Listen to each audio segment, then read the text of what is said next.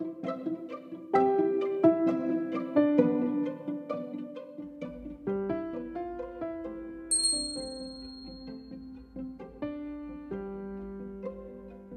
の時間。第11回。はい皆さんこんにちは。鈴の時間おかげさまで10回を超えて11回目を迎えることができました。いつも聞いてくださる方本当にありがとうございます。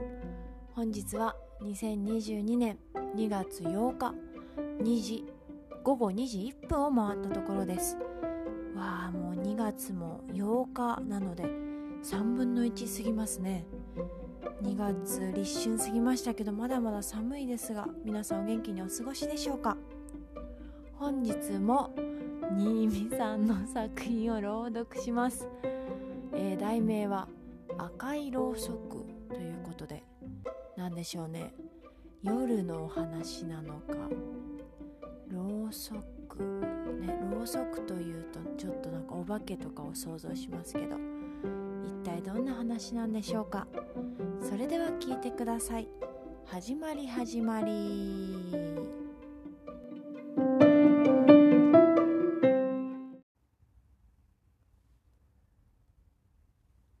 赤いろうそく。新見南吉。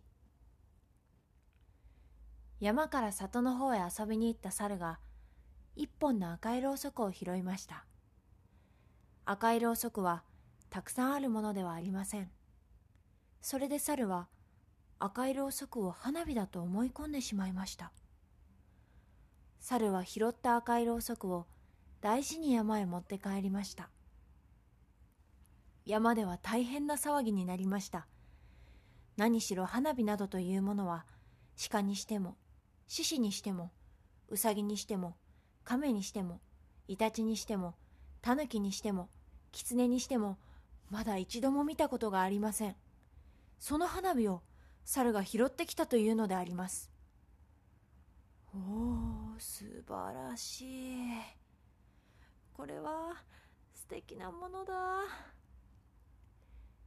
鹿や獅子やうさぎや亀やイタチやタヌキや狐が押し合いへし合いして赤いろうそくを覗きました。すると猿が「危ない危ない。そんなに近寄ってはいけない。爆発するから」と言いました。みんなは驚いて尻込みしました。そこで猿は花火というものがどんなに大きな音をして飛び出すかそしてどんなに美しく空に広がるかみんなに話して聞かせました。そんなに美しいものなら見たいものだとみんなは思いました。それなら今晩山のてっぺんに行ってあそこで打ち上げてみようと猿が言いました。みんなは大変喜びました。夜の空に星を振りまくようにパーッと広がる花火を目に浮かべてみんなはうっとりしました。さて夜になりました。みんなは胸を躍らせて山のてっぺんにやっていきました。猿はもう赤いろうそくを木の枝にくくりつけてみんなの来るのを待っていました。いよいよこれから花火を打ち上げることになりました。しかし困ったことができました。と申しますのは誰も花火に火をつけようとしなかったからです。みんな花火を見ることは好きでしたが火をつけに行くことは好きでなかったのであります。これでは花火は上がりません。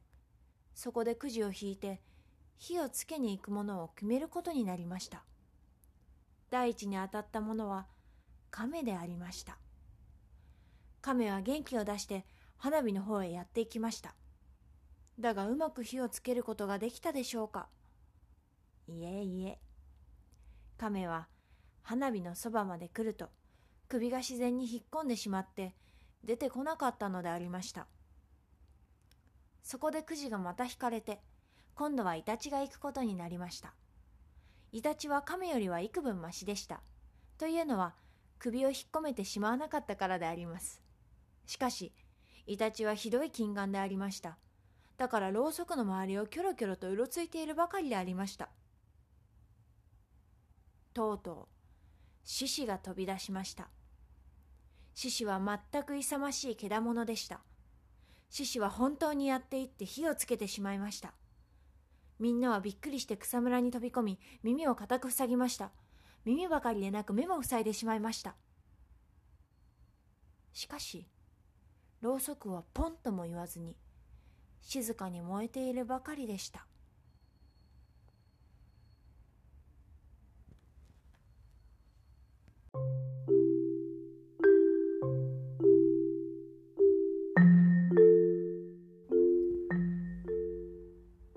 いということで新見南吉さんの作品「赤いろうそく」をお届けしました。